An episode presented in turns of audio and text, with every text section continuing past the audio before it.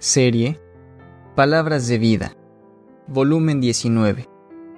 Lo que la Biblia nos enseña en el libro de El Apocalipsis, inciso A, la revelación de Jesucristo. Un estudio analítico de las verdades contenidas en este libro, para muchos, difíciles de entender. Octava visión. Pisando el agar. La ira de Dios. Capítulo 14, versículos del 14 al 20.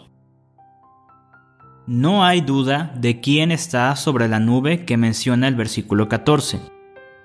Lo novedoso es la hoz aguda, que no solo la tiene el que es semejante al Hijo del Hombre, sino también el otro ángel que salió del templo, que menciona el versículo 16 y 17.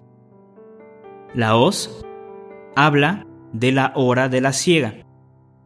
La hora que marca el capítulo 14, versículos 7 y 15, indica un momento en el reloj de Dios cuando Él dejará de contender con el hombre, como lo recuerda Génesis 6.3.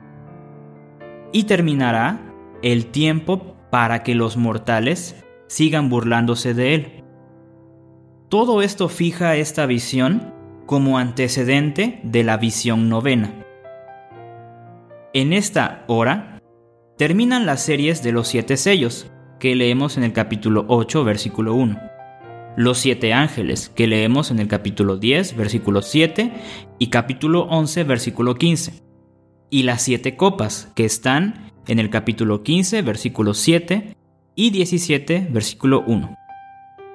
No es fácil entender esto, pero bástenos leer que en esta hora el misterio de Dios se consumará, como Él lo anunció a sus siervos, los profetas, como está en Apocalipsis 10:7. También leemos del Evangelio eterno, que será predicado a toda nación, tribu, lengua y pueblo. Estas son las palabras de la proclamación del ángel que aparece en el versículo 6 temed a Dios y dadle gloria, porque la hora de su juicio ha llegado. Y adorad a aquel que hizo el cielo y la tierra, el mar y las fuentes de las aguas. Apocalipsis 14, 7.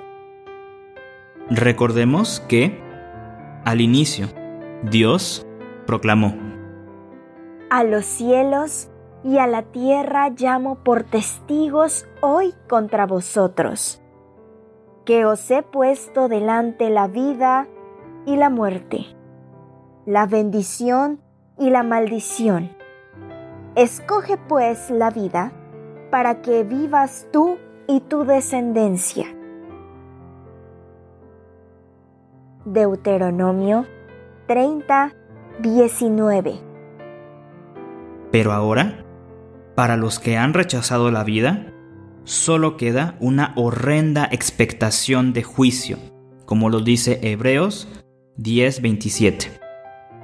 Y así como la promesa de vida es una verdad que podemos gozar, también lo es la realidad de la muerte futura para aquellos que rechazaron la vida.